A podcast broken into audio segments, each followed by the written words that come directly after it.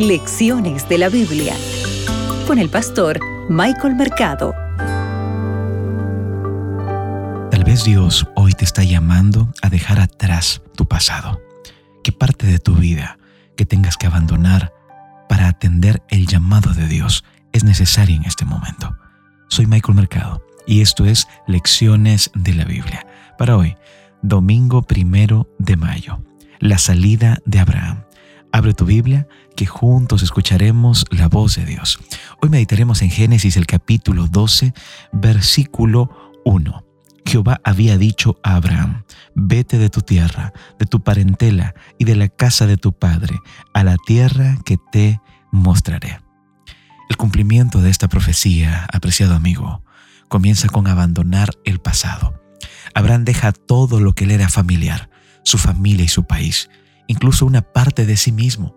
La intensidad de esta salida se refleja en la repetición de la palabra clave vete. Esta palabra se reitera en muchas ocasiones dentro del capítulo 12. Aparece siete veces en este contexto. En primer lugar, Abraham tiene que dejar su país. ¿Y cuál era su país? Ur de los Caldeos, que también es Babilonia. Este llamado a salir de Babilonia tiene una larga historia entre los profetas bíblicos, ¿sabes? Tú puedes revisar Apocalipsis, el capítulo 18, el versículo 4, incluso Isaías, el profeta Isaías, también habla de este llamado a abandonar Babilonia. Isaías 48, 20, tú puedes encontrar lo que estamos mencionando ahora.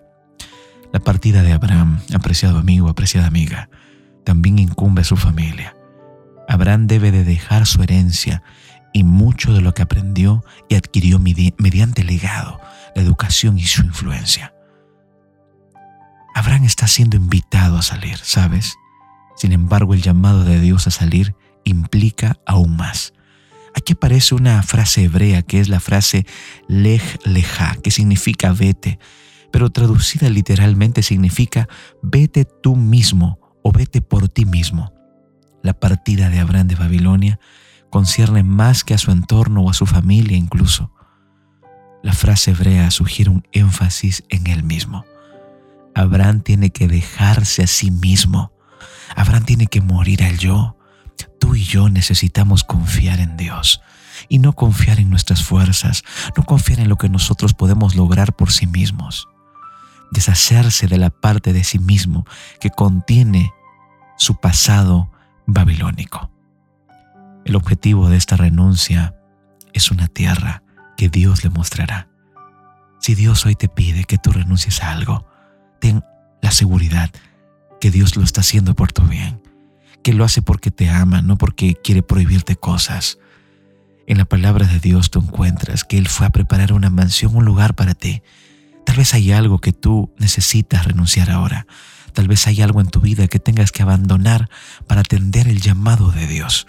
Recuerda, la salida de Abraham es un claro ejemplo para tu vida, para mi vida, pero no solamente para tenerlo en teoría, sino para poder aplicarlo. Obedece a Dios y disfrutarás de sus grandes bendiciones. Que Dios te acompañe el día de hoy. Acabas de escuchar Lecciones de la Biblia con el pastor Michael Mercado.